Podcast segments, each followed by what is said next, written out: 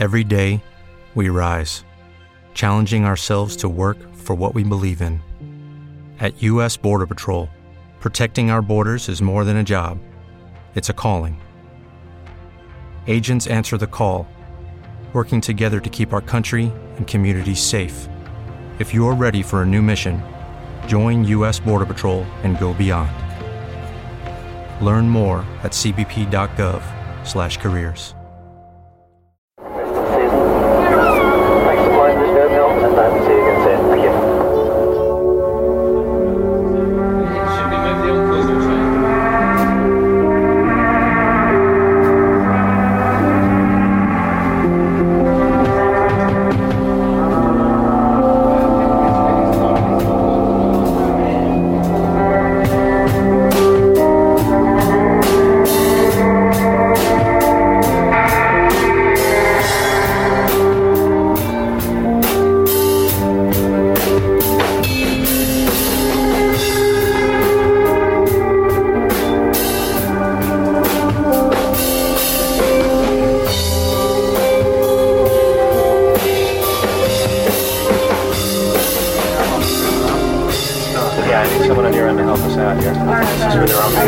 like a radio, you know? I mean, basically, we don't have very much time. You know, I wish you would come in here and see because He's got a monitor out there. He's. I know that, but I, I think everyone's operating under the. But what I've been We're not changing what we monitor. Alguien en su sano juicio desea enfrentarse al reto de componer la obra sucesora de OK Computer. Radiohead se vio obligado a reinventar la forma de expresar su arte. Ya habían sido capaces de emocionar a los adolescentes con Creep. Habían sabido dar al movimiento grunge un disco oculto y remilgado como The Bends.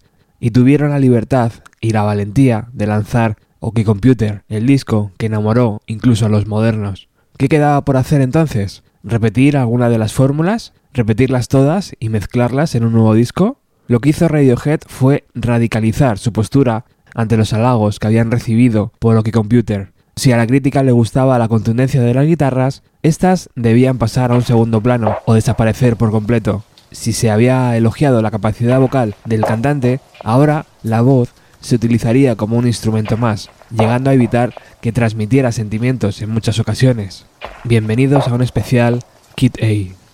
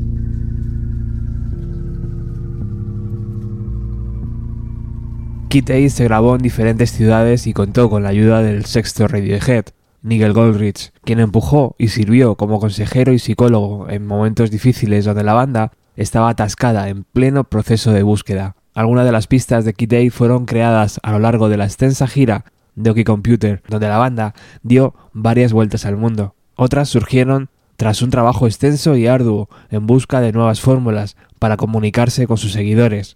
Aquellas sesiones empezaron en París, con fragmentos de letras inacabadas y loops con los que Tom York había estado jugando.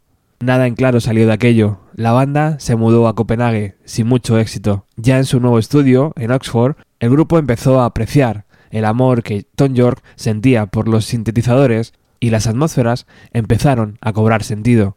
Aunque pesadas y duras, aquellas sesiones terminaron dando sus frutos y la banda facturó un número asombroso de canciones que le servirían para lanzar no un disco, sino dos, pero de eso hablaremos más adelante.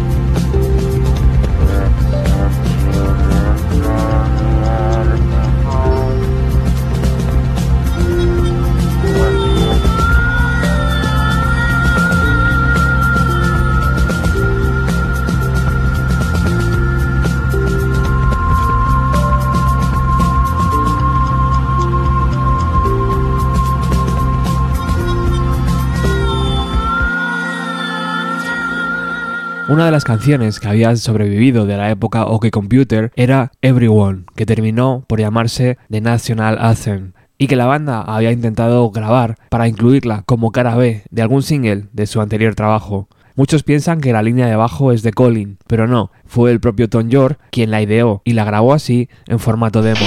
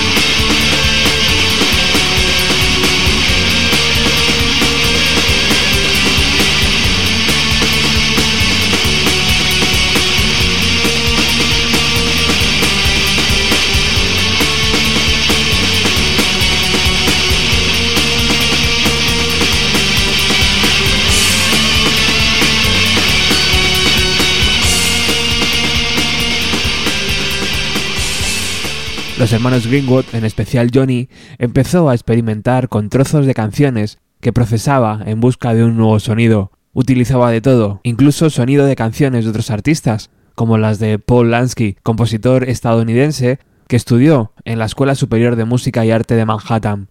Paul lo recuerda así. Sí, solicitaron permiso para utilizar parte de una de mis canciones y yo se lo di.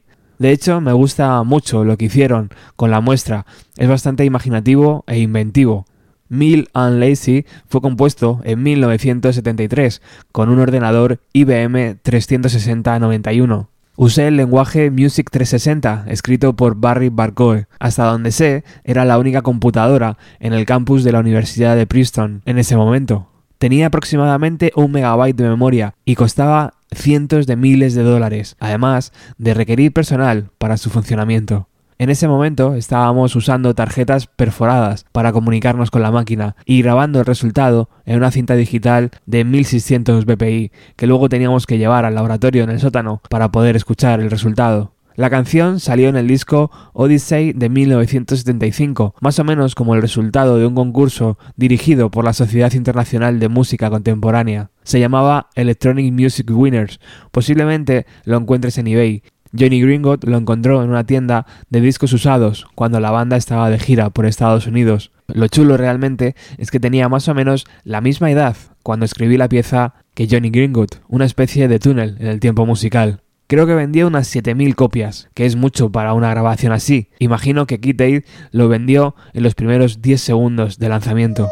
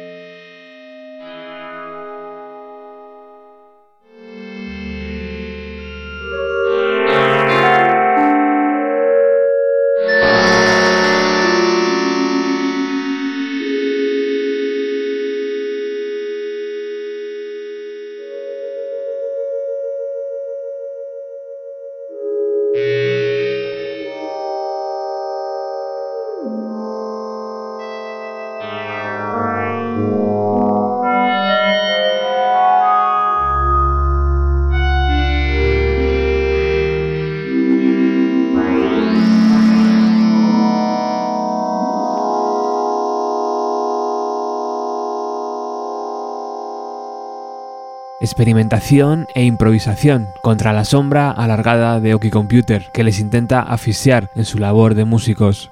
En las caras B de aquella obra maestra encontramos ya los inicios de esa experimentación. La banda no se encontraba cómoda incluyendo esas pistas, pero sí les gustaba colocar esas raras composiciones en sus singles. El fin del milenio tuvo su propia banda sonora, discos de Massive Attack, Bior, Moby, Portishead, Tricky, Uncle, Morchiva o Aphex Twin empujaban al resto y Radiohead jugó sus cartas.